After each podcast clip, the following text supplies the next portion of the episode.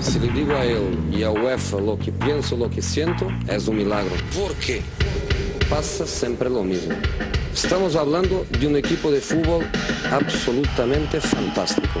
Yo no entiendo por qué. Solo para dejar esta pregunta, que es una pregunta que yo espero tener em, respuesta, termina mi carrera hoy. La Casa del Fútbol Internacional. ¿Por qué? I think I'm a special one. El 9 y medio radio.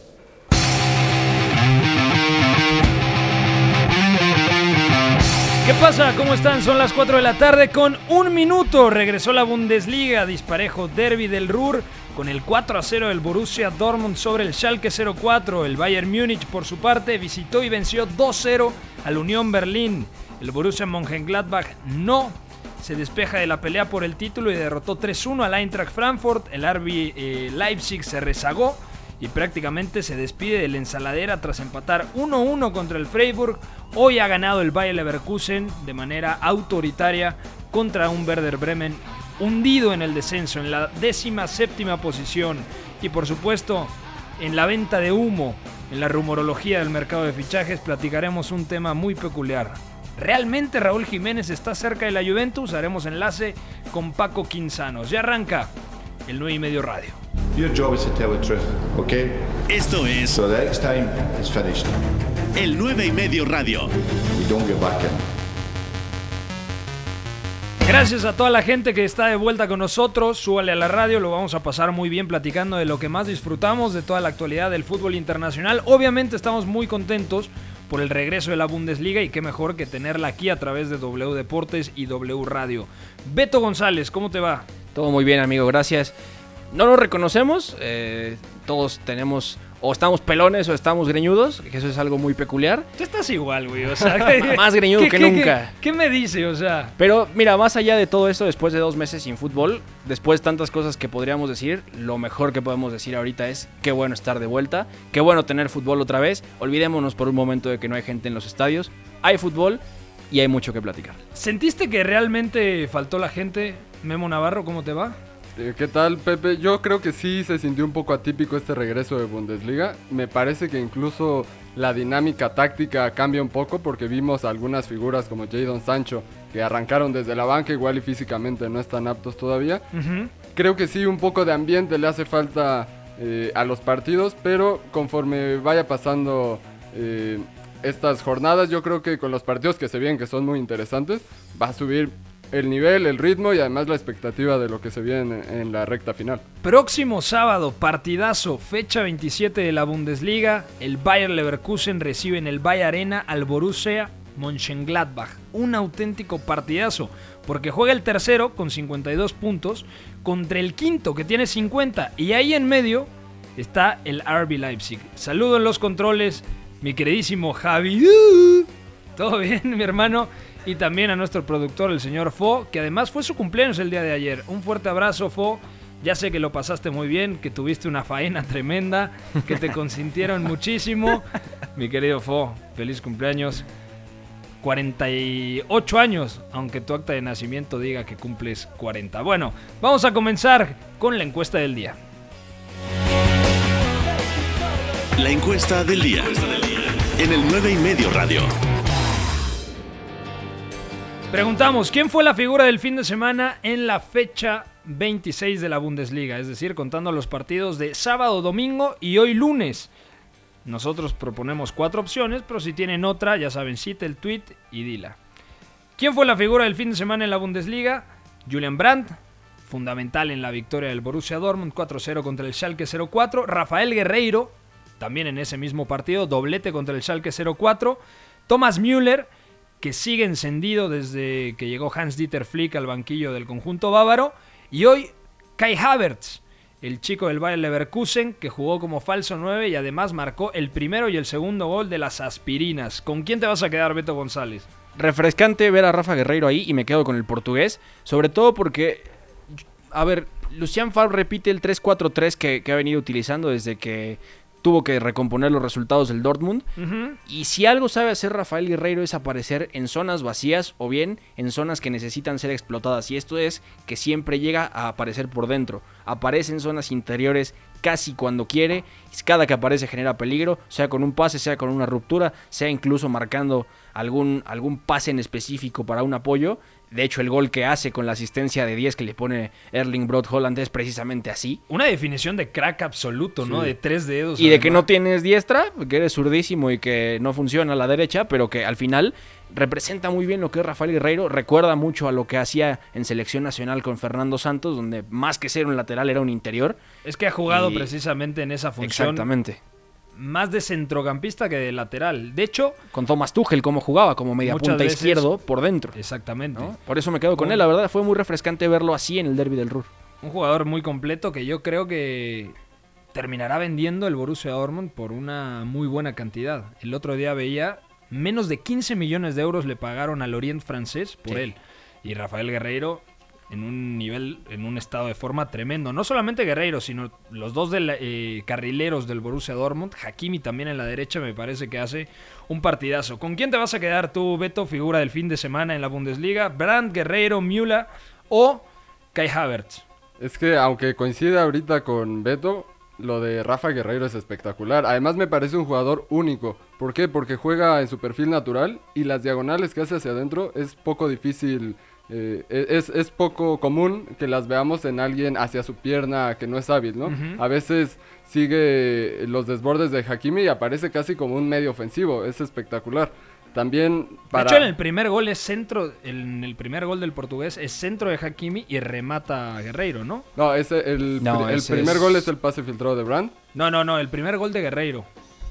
Solo hace un gol. Es la asistencia que le pone Holland después de que Guerreiro se desmarca por la banda izquierda, tira la diagonal interior, Holland tira el apoyo, le mete el pase y Guerreiro define en el punto penal. No, el primer gol es que se gira Brandt y No, se- porque y- Guerreiro filtra. hace dos. Y Ah, ah, es verdad, y sí, cierto, Guerreiro, sí. pero también muchas veces sigue muy bien del lado contrario a Hakimi Sí. y él es el que cierra. Eso es muy difícil de ver en un lateral o carrilero por izquierda. Y Porque, zurdo, aparte. Porque si lo comparamos con jugadores como Jordi Alba, que son más o menos de, de ese tipo, de ese corte, Juan Bernat en el Paris Saint Germain, ninguno es capaz de interiorizar de esa forma, de crear ventajas, de crear superioridad en el medio campo. Entonces yo también me quedo con él. Aporta en salida, ataca los espacios, define. Es un jugador muy completo. Yo me voy a quedar con Julian Brandt. También de este partido, me parece que la dinámica que le otorgó entre líneas jugó de media punta, no en el doble pivote, porque ha, ha- tenido mucha participación jugando también en el centro del campo, respaldado por la línea de tres. Pero Brandt en la media punta destrozó completamente al, doble pivote del Schalke 04. Le ganaba constantemente la espalda, en ocasiones era el propio Brandt, también Torgan Hazard, y juntos eh, construían la mayor cantidad de ocasiones del Borussia Dortmund. Entonces, bueno, ahí están las opciones, ahí está la encuesta del día. Vamos ahora a meternos al análisis de la jornada 26 de la Bundesliga. Dieses Gefühl kann man nicht beschreiben, das äh, muss man mal erlebt haben. Bundesliga, Not here in Gelsenkirchen. Yes, Gelsenkirchen is dead. el 9 y medio radio. Guerreiro, Holland, Guerreiro, no está en posición adelantada, el remate. Sí hay bandera levantada. Parecía en primera instancia que no estaba en posición adelantada. Le van a reclamar al árbitro central eh, del partido. Pero me parece que sí Me están marcando el gol, gol, ¿eh? Así que cayó el cuarto gol del partido del Borussia Dortmund. Al minuto 63, séptimo gol en la temporada de Guerreiro. Así que eso está ya cuatro goles a cero. Interesante, ¿eh? Para la gente que nos viene escuchando y que nos sintoniza a través de estas frecuencias. eh, No hay festejo de los goles. Es decir, no se reúnen los jugadores, simplemente eh, están a la distancia, no, no se abrazan, evidentemente, ni nada por el estilo. Pero bueno, son parte de las nuevas reglas, de los protocolos que se han implementado. 4 a 0. Bueno, el primero lo marcó Holland, el segundo lo hizo Guerreiro, el tercero Torgan Hazard y el cuarto Rafael Guerreiro. Ya también está en la línea telefónica el señor Iñaki María. ¿Cómo estás, Iñaki? ¿Qué tal, Pepe? Muy buenas. Con muchas ganas de hablar de Bundesliga. Menos mal que ha vuelto esto. Nos estábamos volviendo locos ya. Y empiezo contigo con la pregunta, ¿qué es lo que más te ha gustado de la victoria del Borussia Dortmund en el derby del Ruhr? Bueno, pues principalmente es verdad que el Schalke no compitió, me dejó muy malas sensaciones el equipo de Wagner, pero por otra parte el Borussia Dortmund destacar que sin su doble pivote habitual hizo ahí una especie de experimento con lo que tenía mm, juntando a Delaney y a Dahoud y sobre todo a Julian Brandt por delante de ellos dos, moviéndose en tres cuartos de campo, entre líneas y mezclando muy bien tanto con Hazard como con Haaland que estaba en la punta de ataque. La verdad que me parece que el 19 del Dortmund le dio ese dinamismo que desató el caos al Schalke y por lo general me dio muy muy buena imagen el Dortmund después de este parón. Vamos a ver si lo puede mantener porque, como digo, ha sido para mí el mejor equipo en la jornada de Bundesliga. En los primeros 10 minutos vimos a un Schalke valiente que presionaba muy arriba, que intentaba incomodar la salida de pelota del conjunto dirigido por Lucian Fabre. Y podemos decir lo de Julian Brandt, lo de Torgan Hazard de partidazo también, la implementación de este nuevo doble pivote, no estaba Axel Witzel ni Emre Can, por lo tanto, como dice Iñaki, juegan Dahoud y Delaney. Pero yo también destacaría el buen nivel defensivo de los tres de atrás. Tanto el suizo Akanji como Mats Hummels como Libero, muy fino en la anticipación. Y Lucas Piszek, que me platicaba gente cercana al Borussia Dortmund que lo van a renovar porque está en un estado de forma pletórico el polaco. Sí. sí, sí, a mí siempre me ha parecido un futbolista excepcional que se adaptaba muy bien a las necesidades del equipo y en este caso como tercer central para liberar muy bien a los laterales, en este caso carrileros, creo que cumple a la perfección con el rol que demanda el equipo y prueba de ello es que a Rafa Hakimi por banda derecha volvió a dejar una actuación estelar y Rafael Guerreiro que nos sorprendió con dos grandes definiciones que provocaron que marcase dos de los cuatro goles del encuentro. Memo, 10 goles en 9 jornadas para Holland. El noruego sigue encendido. No le gusta mucho hablar con la prensa. De hecho, ayer varios periodistas criticaban ese estilo que tiene. Yo también creo que es parte de la inmadurez, que es un tipo de 19 años, que, que también se siente un poco ególatra porque quiere demostrar tanto fuera como dentro de la cancha. No es, no es justificable, pero sí entendible, ¿no?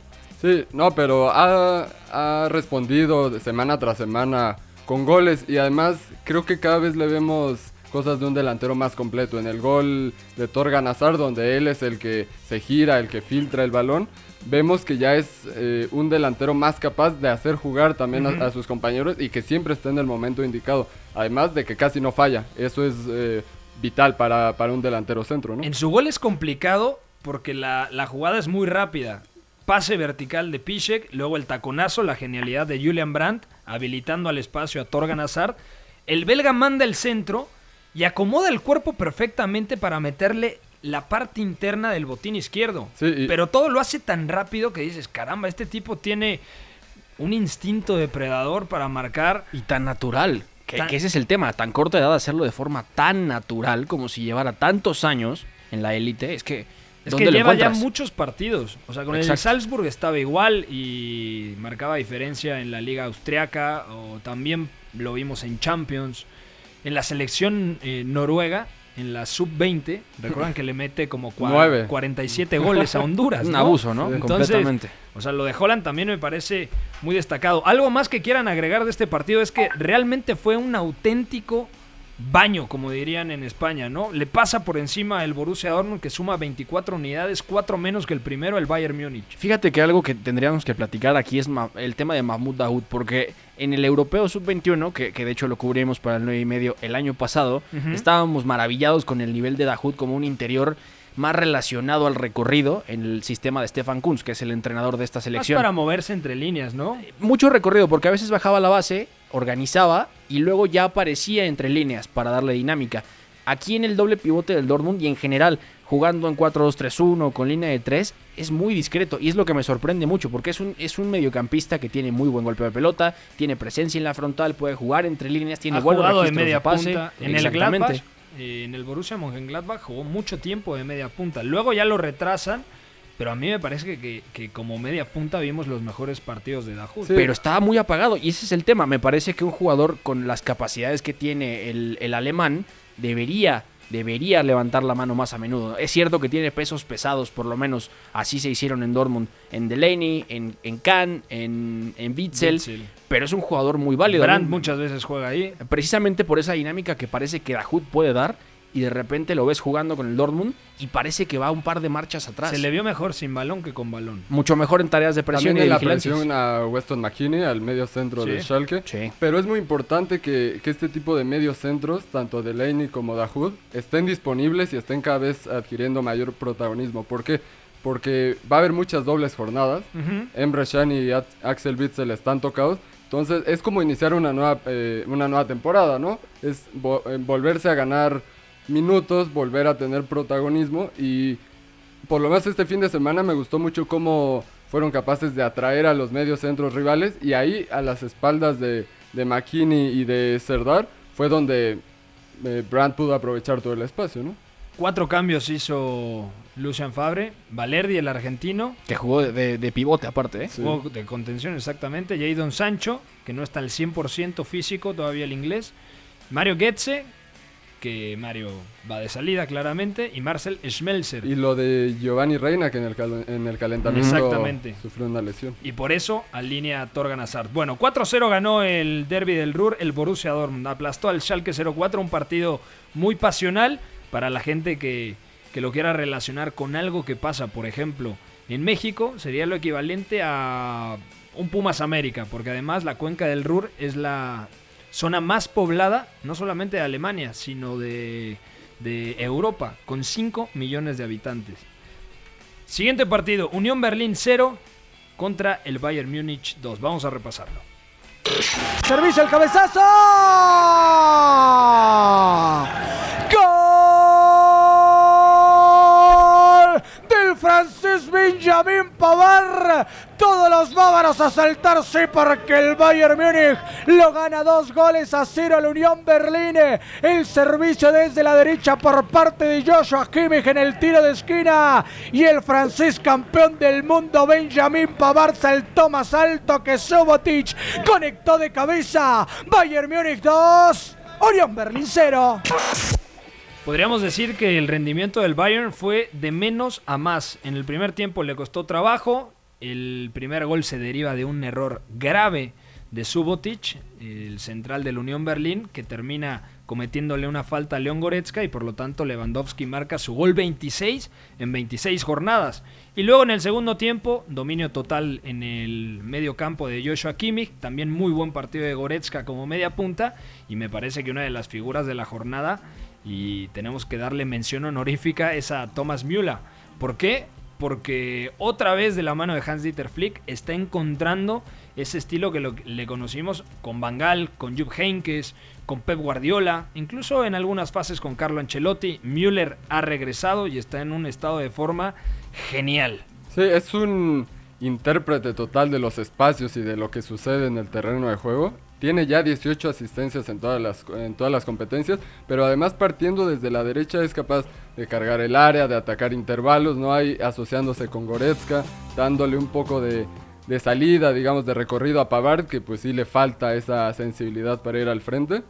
Algo que también me gustaría es, eh, eh, ahí destacar es lo de Goretzka, que es yo creo que el que mejor ha entendido cómo funcionar atrás de Robert Lewandowski, porque entiende sus apoyos y porque además sabe cuándo tiene que descender por el balón y digamos unirse a una línea como de 4-3-3, ¿no? Cuando el que agarra el, el balón en la salida en la base es eh, Joshua Kimmich. Iñaki, ¿ahí me escuchas? Sí, ¿A ti qué es muy lo de que más acuerdo te... con lo que Dime, dime. Muy de acuerdo con lo que habéis dicho de Goretzka, que creo que cuando en el primer tiempo el Bayern estaba necesitando ese hombre que enlazase el medio campo con el polaco Lewandowski, hizo bien esa función. Y Müller, la verdad que me dejó algunas dudas en la primera parte por lo comentado. Tenía muy superpoblada la zona el Unión de Berlín. Con el 0-0 el equipo estaba relativamente defendiendo junto, bastante cómodo y creo que faltó algo de amplitud en esa banda derecha. Al fin y al cabo, Müller es media punta, no es extremo derecho. Pavard también eh, tiene unos orígenes como central y no se proyecta en ataque tanto como Alfonso Davis en la izquierda y toda esa amplitud que generaron tanto Alfonso Davis como Nabri por izquierda la eché de menos por derecha, pero cuando Müller eh, aparece con más espacios en la segunda mitad por dentro, sobre todo, es cuando creo que mm, es uno de los mejores, una de las mejores noticias del Bayern en la segunda mitad. Por supuesto, después de Joshua Kimmich, que no lo habéis dicho ninguno, y a mí me pareció que volvió a ser el timón de, de este Bayern. Sí, sobre todo en la segunda parte, ¿no? Había una estadística de noventa y tantos por ciento de efectividad en el pase, ¿no? 88, pero intervino 112 veces O sea, y acertó una locura. 79. Y además, es clave lo que comenta Iñaki porque lo hablábamos el sábado, perdón, el domingo cuando estábamos analizando el partido, que al Bayern Múnich le faltaba esa amplitud por la derecha, porque si, si algo fue lo que hizo sentirlo, lo que lo hizo sentir incómodo, por lo menos los primeros 30 minutos, fue la falta de amplitud en la derecha, que Benjamín Pavard no se proyecta tanto y que Thomas Müller hace intercambios de carril con el francés, pero no necesariamente uno fija, y ese es el problema, que es lo que sí pasa en izquierda. Lo que pasó para que el Bayern se sintiera más cómodo es que Thiago empezó a lateralizar su posición en izquierda, Joshua Kimmich definitivamente tomó la dirección del campo de- del Bayern Múnich, Alfonso Davis y Serge Gnabry empezaron a intercambiar también los carriles por ese movimiento de Thiago Ujú. y entonces ahí León Goretzka tuvo mucha más libertad porque el Unión Berlín los marcaba personal a los tres mediocampistas del Bayern y en el momento en el que Thiago cambia el pase, cambia de orientación, Pavard eh, recibe abierto y encuentra a Müller en zonas interiores, es cuando el Bayern tiene mejores chances de progresar, rompe constantemente la presión individual del Unión Berlín y entonces ahí empieza a generar más peligro. De hecho, Nabri Además- conduce solo por ahí del minuto 70 por izquierda y no termina en gol de milagro. Quizá era parte del plan, que el lado izquierdo fuera el lado más El fuerte. asociativo, exactamente el lado fuerte, para luego atacar en el lado débil con Goretzka, con Müller y muchas veces con Robert Lewandowski. Pero el problema es que nadie fijaba. O sea, eh, eso, eso lo entiendo y, y creo que también es el plan. Me, me queda muy claro. Pero el tema es, si tu lateral derecho no te fija en, en banda, no recibe abierto, y tu media punta solamente hace intercambio, pero tampoco se incrusta en banda, tienes menos posibilidades de atacarlo mejor. Que eso fue lo que le pasó al Bayern al final. El segundo tiempo se anima mucho más a, a ir al frente Pavard. De hecho, casi marca un golazo Sí. similar al que le hace a Argentina, Argentina. en la. Copa del Mundo, ¿no? Entonces yo creo que también es un poco por la falta de, de confianza de Pavard en los primeros minutos para ir al, al frente y además de que Pavard no es un lateral, como bien decías, de clara vocación ofensiva. Que O el sea- contexto de la selección francesa es muy distinto, ¿no? Lucas Hernández mucho. y Pavard son campeones del mundo siendo laterales, pero con un sistema completamente diseñado para la presión Que lo y para lanzar. lo cambió de Shams porque antes del Mundial los titulares previstos eran Sidibe y Mendy. Exacto. Entonces se lesionan, otro atraviesa un mal estado de forma y por lo tanto implementa a Lucas Hernández y a eh, Benjamín Pavard. Otro partido para analizar rápidamente antes del corte. El Gladbach derrotó 3 a 1 al Eintracht Frankfurt. three points. 2 0. This is Lars Stindl. Has Bent in attendance on the left. Still Lars Stindl though. And Zachariah! Signed, sealed and delivered. That puts the game to bed for Gladbach.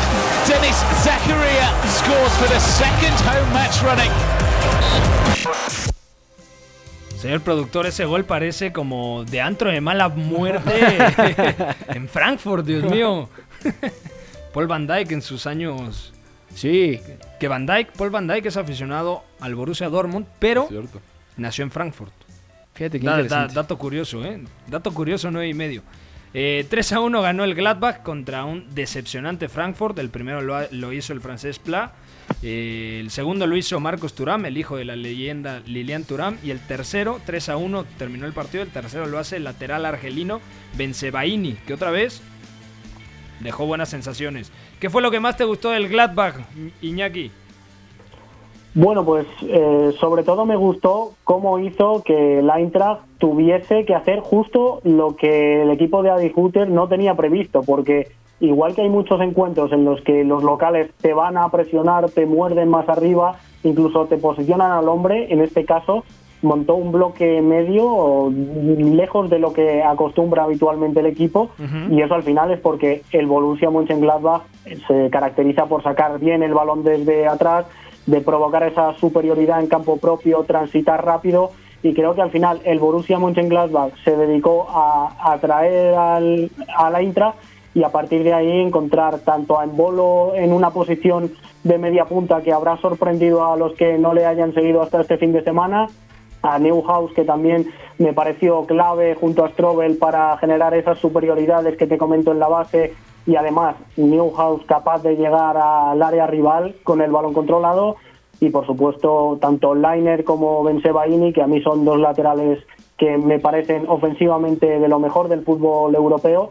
Quizá en defensa sufran algo más pero cuando tienen este contexto para poder sumarse al ataque por banda creo que el Gladbach eh, superó al Eintracht en todo momento y que incluso el 1-3 me parece un resultado muy corto para lo que se vio. De acuerdo, será un partidazo el del próximo fin de semana en el Bayer Arena contra el Bayer Leverkusen y vamos a ver cómo ajusta Peter Voss su aparato defensivo para poder contrarrestar la ofensiva de Marco Rose. Vamos a ir a una pausa, todavía nos quedan dos partidos a analizar a profundidad. Hoy ganó el Bayer Leverkusen contra el Werder Bremen y el empate, desafortunado empate del RB Leipzig contra el Freiburg. Pausa, volvemos. No es que no te entiendas, es que hablas muy raro. Si tú ya sabes más que yo, perfecto, tira, vamos a ver. Habla de lo que quieras, yo te contesto de lo que me dices. El análisis es bastante superficial, bastante gratuito. El apellido, ¿cómo es el apellido? El 9 y medio radio. Correcto. Siguiente pregunta. Bueno, la encuesta está disponible, disponible gracias a toda la gente que se ha reportado con nosotros. Al otro show, nuestro se seguidor número uno, que ya dijo que es de la Ciudad de México. Alguien le inventó que era de Cancún. Y es bostero. Es bostero, de aficionado recalcitrante de Boca Juniors. Eh, bueno, la encuesta del día. ¿Quién fue la figura del fin de semana? Jornada 26 de la Bundesliga. Julian Brandt, Rafael Guerreiro, Thomas Müller o Kai Havertz, que marcó doblete con el Bayer Leverkusen. Y precisamente nos quedamos aquí con la victoria del Bayer Leverkusen 4 a 1 en campo del Werder Bremen. A ver, acá ahora lo seguimos platicando. Buen balones. Se viene otro gol. Gol.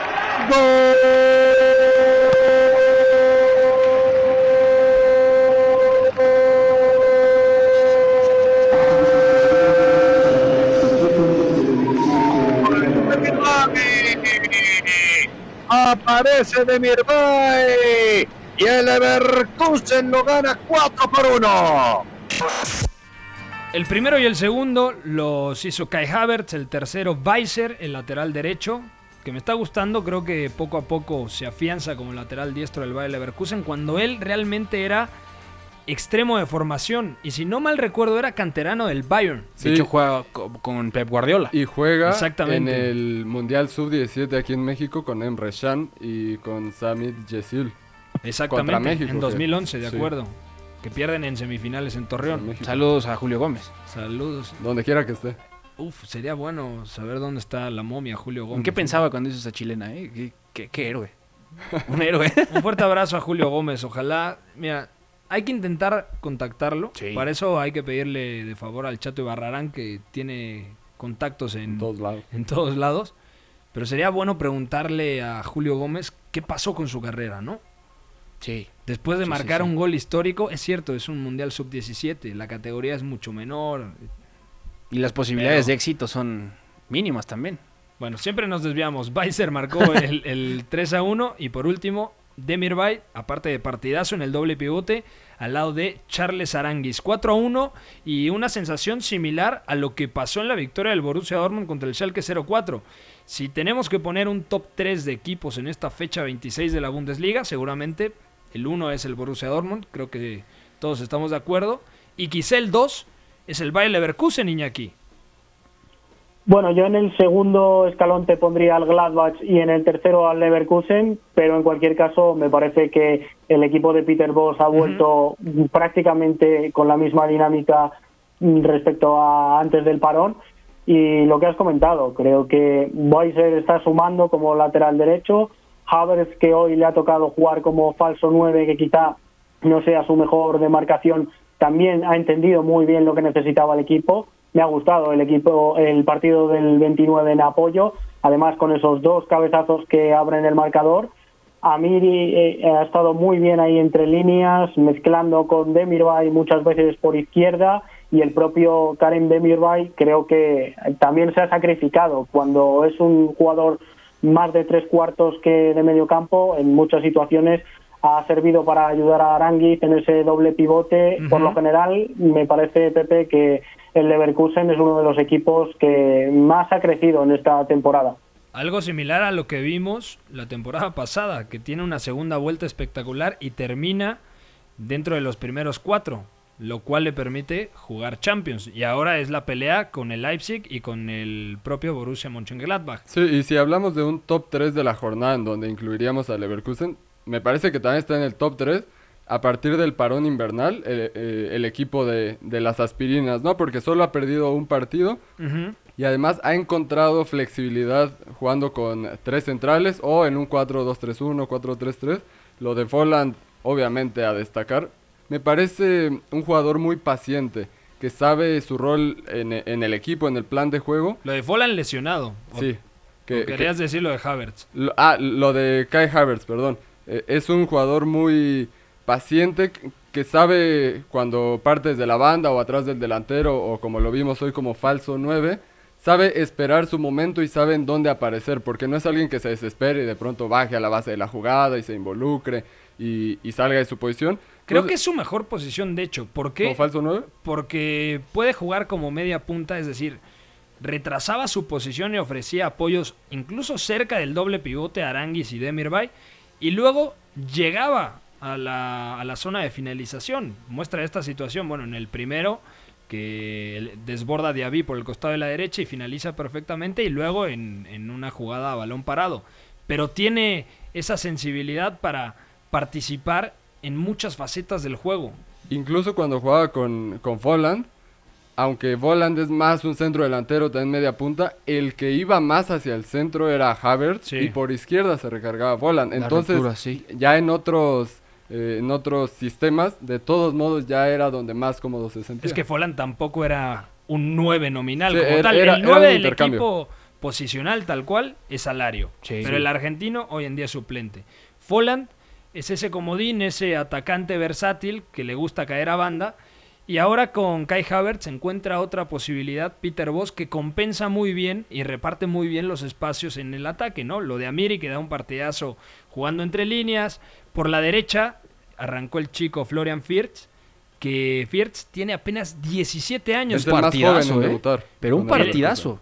Tercero más joven en la historia de Bundesliga, ¿no? Sí. En debutar. Además, con descaro, hizo un par de controles que ya demuestran que el chico tiene mucha calidad, ¿no? Un giro de tobillo a lo Messi, ¿no? Que te preguntas cómo puede girar tan rápido el tobillo para generarse ventaja y no solamente recibir bien orientado, sino que interpone el cuerpo entre la pelota y el marcador y ya está atacando la siguiente También línea. muy ¿no? activo en las presiones, entonces le ve que, sí, sí, que sí. tiene bastante entendido y arraigado esta forma de jugar Ahora, de Peter no Canterano sé. del Colonia, Es no el- del claro. Bayer Leverkusen, es canterano del Colonia, eh, participa con la selección sub-17 de Alemania y bueno, hay que seguirle la pista. Hoy debutó, entonces no teníamos muchas referencias de él. Cuando vi la alineación, me puse a ver algunos videos y demás y dije, bueno, hay que verlo en un partido real de Bundesliga, ¿no? De acuerdo. Y no sé, hablando del top, porque hoy el Leverkusen deja muy buenos detalles y sobre todo deja patente que fue muy flexible por dentro, ¿no? Que sí era mucho juego de posición,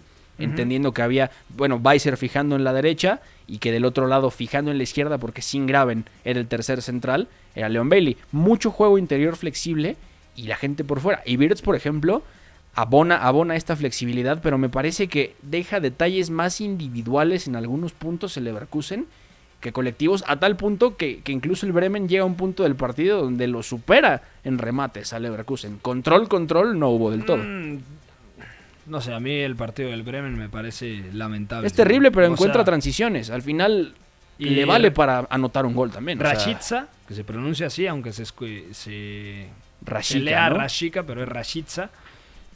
Hoy tuvo un partido francamente malo, pero este chico nació en Kosovo, es de lo mejor. Y si desciende el Werder Bremen, cuidado, porque si termina decimosexto, promoción contra el Hamburgo, este partido a nivel Bundesliga es tremendo. Los dos del norte de Alemania, etcétera. Pero si llega a descender a, a lo que iba, Rashica seguramente tendrá mercado para permanecer en la máxima categoría del fútbol alemán. Lo quería el Dortmund. Lo quería el Dortmund, exactamente. Y el último partido a analizar, el RB Leipzig, sorprendentemente porque me parece que hace un buen partido, sobre todo con un Timo Werner brillante, termina empatando 1-1 y además con polémica de por medio contra el Freiburg. It's Campbell. And it's Yusuf Poulsen, who was guilty of wasting a fantastic opportunity a few minutes ago. It's his fourth goal of the season.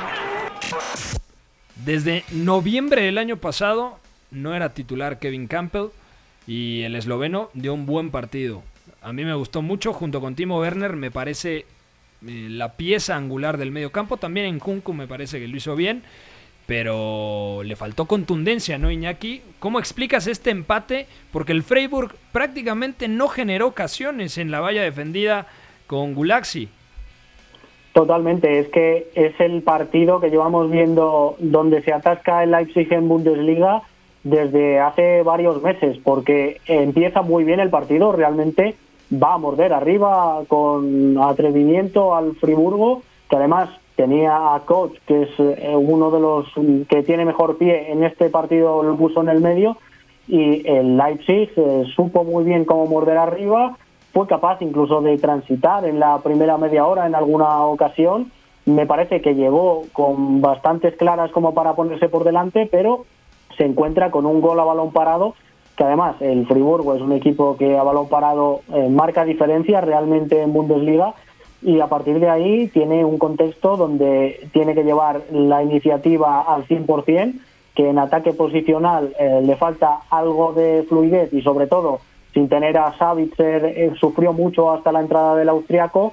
Por otra parte, con Campbell, como comentabas, sumó mucho pulmón junto a Leimer, que luego Leimer acaba jugando como lateral derecho y por eso creo que también destaca mucho la función de Campbell en los minutos finales, pero que al final, sin esa pegada, por muy bien que hayan estado algunos futbolistas a nivel individual, por muy bien que haya estado Timo Werner como Poulsen en apoyo, si no hay un delantero que te marque ese gol y le ponga al Leipzig el partido al menos igualado para que tenga más espacios, creo que es un contexto donde Nagelsmann no lo maneja del todo bien, acumula demasiados delanteros y no por ello acaba atacando mejor. Ya lo platicaremos más al rato, invitar a toda la gente a que entre al, al live que tendremos en YouTube, en el canal del 9 y medio, pero el partido que hace Timo Werner ofreciendo apoyos es una barbaridad.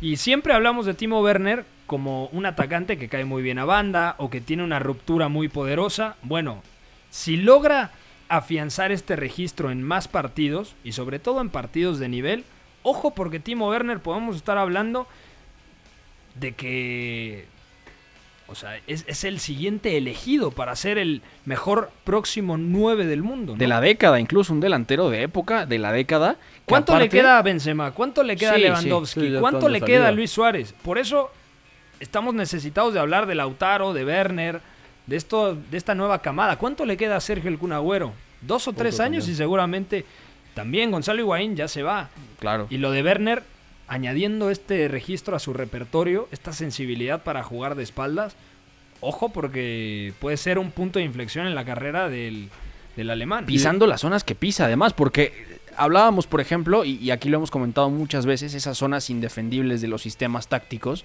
el, intervalo central lateral, sea con línea de 4, sea con línea de 5, tanto que ha hablado Guardiola de esto, como, como hemos visto a Kevin De Bruyne atacar este intervalo, pues Timo Werner lo hace contra el Freiburg.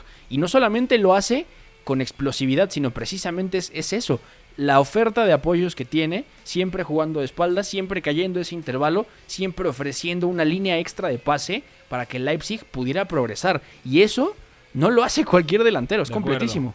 Bueno, hasta aquí el tema de la Bundesliga. Mañana nos hablamos, Iñaki, te mandamos un fuerte abrazo, amigo.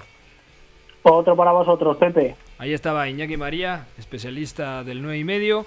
Eh, vamos a cambiar de tema. Vamos ahora con un poquito de humo. Vamos con las noticias del 9 y medio radio. Desde que, desde que yo llegué acá, me prometió un proyecto no cumplió nada. Yo me voy a reposar, esta difícil, los jugadores están dejando todo, el equipo está mejorando. Esto es el 9 y medio radio. Se comportaron como señores, como hombres. Mira, nos quedan nueve minutitos antes de hacer enlace con Paco Quinzanos para repasar el tema del el rumor de Raúl Jiménez a la Juventus. Dos temillas interesantes. Sky Sports en Inglaterra reporta que el Everton hizo una oferta al Barcelona por Todibó. 20 millones de euros más dos en, bonos. Después de lo que yo le vi a Todibó con el Schalke. El fin de semana. Yo lo vendo mañana siendo Ber- eh, Bartomeu, ¿no? Y que te den 20 millones. Por Mm, Todibo. ¿Cuánto bueno. pagaron por él? Ahora te Por digo. ahí Fueron cerca de 10 al Toulouse. Hoy todo Sí. lo que sea un buen negocio para el Barcelona lo tiene que hacer. Pe- Pero es que a Sí, ver lo que... que sea dinero lo tienen que tomar. Sí, y más claro. por Todibo. Y más porque quieren a medio mundo. Que Pjanic, Dest. que quieren a Serginho Dest, que quieren a Lautaro, que quieren a oportunidades de mercado que, que al final lo compro, me reditúa en dos años y lo vendo a cualquier equipo que esté dispuesto a pagar 40 millones. Pagaron 8 al Toulouse. 8, ok. sí. Si lo venden en 22, bueno, ya le sacaste más Como del doble. con Jerry Mina, nada más por el mundial, pudieron aumentar Lucas Diñe, ganancia. André Everton. Gómez. El Everton compra el, Everton, cascajo sí, de los sí. grandes europeos, que es fabuloso, ¿no? Don Paco Quinzanos, ¿cómo le va? ¿Qué tal, qué tal amigos? Muy bien, muy contentos de, de regresar ah, en vivo y pues bueno, listos para hablar de fútbol italiano. Oye, ¿es cierto el rumor de que andas vendiendo humo y que Raúl Jiménez a la Juventus? O cuéntanos cómo está el tema. Bueno, pues precisamente ayer un rotativo británico esa información. Eh, bueno, hay que recalcar que la Juventus está buscando un delantero porque Gonzalo Higuaín seguramente regresará a River Plate este verano. Entonces, pues bueno, las principales alternativas son Mauricardi, Acardius Milic y Cayo Jorge, pero eh, podría podría haber tomado un poco de fuerza esta situación de del delantero mexicano y pues sí, al parecer hay un interés, pero todavía no hay algo concreto. La neta, ¿te gustaría ver a Raúl Jiménez, que ya lleva dos temporadas en un nivel pletórico con el eh, Wolverhampton? Hay que decirlo, Raúl Jiménez es uno de los cinco mejores centros delanteros de la Premier League en la actualidad, pero no es lo mismo jugar en los Wolves que jugar en la Vecchia Signora, en el equipo que aspira a ganar no solamente el Scudetto y la Copa Italia, sino que también tiene entre ceja y ceja la Champions, que no la levanta desde 1996. Sí, totalmente. Sería un reto muy, muy diferente y estaría bajo muchísima presión, ¿no? Ahora, yo creo que es momento de ver a algún mexicano que la pueda romper en el calcio, ¿no? Porque todos los que han emigrado al fútbol italiano, la verdad es que han quedado a deber. Entonces yo esperaría que Raúl Jiménez, eh, con el buen ritmo que tiene en la Premier League, pudiera hacer algo interesante en la Juventus. ¿Les suena a ustedes, compañeros, la idea de Raúl Jiménez al lado de Cristiano Ronaldo? Primero lo veo en el Manchester United. Y no solamente por liga, sino por la necesidad específica del equipo. Bueno, si se ve Higuaín, o sea, partiendo, esto me parece muy interesante. Higuaín en Europa tiene cartel, pero nadie le va a pagar a la Juve mm, o a Higuaín lo que realmente quiere Gonzalo. Y aviéntate el paquete de- del sueldo y de todo lo demás. O sea, sí, sí es Regresar a. River por un menor costo me parece lógico porque además los argentinos son muy del tema de corazón, etcétera, y aparte competir en River creo que merece la pena. No, y además, además, perdón, el, el regreso de Higuaín sería una operación similar a la que en 2015 regresó a Boca Juniors a Carlos Tevez, que sería por dinero y eh, que la Juventus pudiera elegir entre algunos de los jugadores del plantel de River, que se habla, por ejemplo, de jugadores como Lucas Martínez, eh, Jorge Carrascal, Julián Álvarez, entonces sería muy interesante. Hay que recordar, hay que recordar que así llegó Bentancur a la Juventus. Sí, no da paso sin Guarache la Juventus, ¿eh? Es tremendo. Andas con todo con los dichos hoy, mi querido Pepe. No, no, no, es que bueno, hoy tenía que sacar todos los dichos de, de- de la tía, güey. ¿no? Eh, Paco, ¿algo más que quieras agregar? ¿A ti te gustaría ver a Raúl Jiménez al lado de Cristiano? Pues mira, de gustarme sí, pero yo creo que, por ejemplo, Mauro Icardi es un jugador de un perfil más más a modo para la, Juve- la Juventus, perdón, es un tipo que conoce la Serie A, que ya la rompió en Serie A, y justamente la Juventus para ganar la Champions y para mantenerse entre lo más alto de Europa, pues bueno, necesitará a alguien que conozca que conozca bien la liga, ¿no? Pues sí. Ahí está, mi querido Paco, te mandamos un fuerte abrazo. Eh, te marcamos mañana o pasado para platicar algo de Calchomercato, ¿no? Sí, perfecto, aquí estaremos pendientes. Ahí está, un abrazo, Paquito. Un abrazo.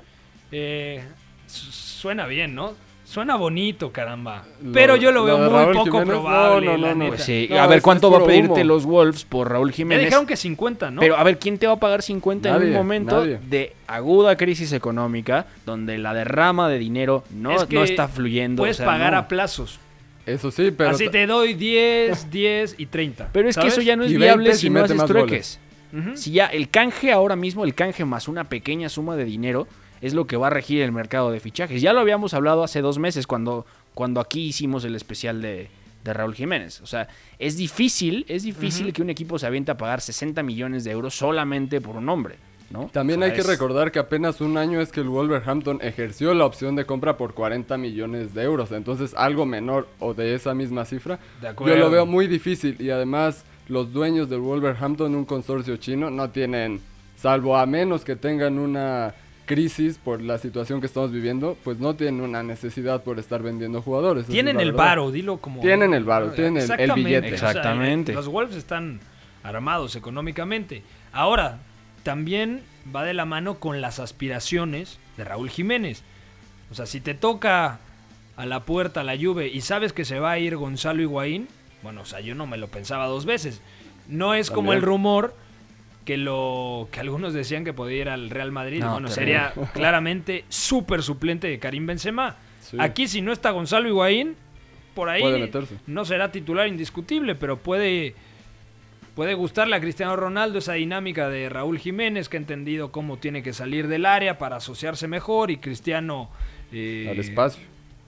o sea, yo creo que podría ser algo complementario. Pero repetimos, mucha gente me preguntaba ayer, hablen de esto. Lo vemos muy poco probable. De hecho, sería más lógico Que se quede. un cambio de equipo. Bueno, primero que se quede. Y si sale del Wolverhampton, sea un equipo dentro de la Premier League como Y el Manchester es United. complicado. Y también es complicado. Bueno, eh, el agente de Soyunju, ¿lo dije bien o no? Sí. Perfecto. El zaguero del Leicester. bueno, es que con las pronunciaciones de Hassam Choudhury. Hamza Choudhury. Por Sí. Dios. El agente de Soyunju declaró que hay posibilidad de que el jugador turco arribe al Barcelona esta temporada. Ay. Ojo, a mí no me parece que es un central ideal para el Barcelona. Y volvamos a hablar de necesidades. A ver, el Barcelona está al tanto de todos, quiere a medio mundo, pero son oportunidades de mercado más que necesidades tácticas esencialmente. Y primero tiene que vender el, el Barça A un Titi, por ejemplo. eh, a Rakitic, Arturo Vidal, Al que terminan contrato en 2021, a Exactamente. seguramente eh, a Emerson, el lateral que está cedido en el Betis. Mm, Correcto. ¿Quién más puede salir? Bueno, Coutinho. Bueno, Coutinho ya no va a jugar con el Bayern Múnich, seis semanas de baja. Es muy posible que regrese a Barcelona terminando su, su recuperación. Si ustedes no han visto Match Day, véanlo, porque más allá de que es un documental hecho para vender camisetas en Sí. Taiwán, me, me parece que algo muy interesante es ver el comportamiento de Coutinho. Se le nota con una desconfianza tremenda. Con una presión terrible, se ve muy, muy tenso. Sí, y, y las muy, muy tenso. expectativas que había con él de ser casi un interior que supla a De Iniesta, relevar a Iniesta, ¿no? Era, Ah, eso. era una locura y es prácticamente no conocer el tipo de jugador que es Coutinho, que es muy contextual y además más enfocado a la finalización. Bueno, ya nos vamos, mi querido Memo Navarro, Memerich, mejor conocido para los cuates. Sí, y por último, Pepe, comentar que mañana regresan a los entrenamientos todos los clubes de la Premier League, así Sí, que señor. habrá que estar atentos. Beto González, como dice tu playera de la Liga de Medios. Mu- Muy buenas. Que nos muy bien. oímos amigos, gracias. Igual Pepe, atentos a lo que pase con la Liga MX, que acuerdo. se dice que está dividido, pero que puede cancelarse el torneo. Y no hay Serie A, al menos hasta el 15 de junio. Gracias a Javidú en los controles, a Fue en la producción. Soy Pepe del Bosque. Mañana nos escuchamos aquí a través de W Deportes en punto de las 4 de la tarde. Gracias, qué bueno estar de regreso y más con la Bundesliga aquí en W Deportes. Pásenla muy bien y si puede, quédese en casa. Bye bye. Mira, también puede salir aquí una lista de agravios comparativos, pero no acabaríamos nunca. Yo vengo aquí porque es mi obligación delante de ustedes. Ya, ustedes me preguntan y yo, yo respondo. Fuera del campo ya ha ganado, lo ha ganado durante todo el año, ha ganado durante toda esta temporada y en el futuro lo que va a ser. Le regalo su Champions particular. Hay veces que me merezco que me manden a freír espárragos. Yo cuando la cago, la cago. La Casa del Fútbol Internacional. En esta sala, él es el puto jefe, es el que más sabe del mundo, el puto amo. El 9 y medio Radio.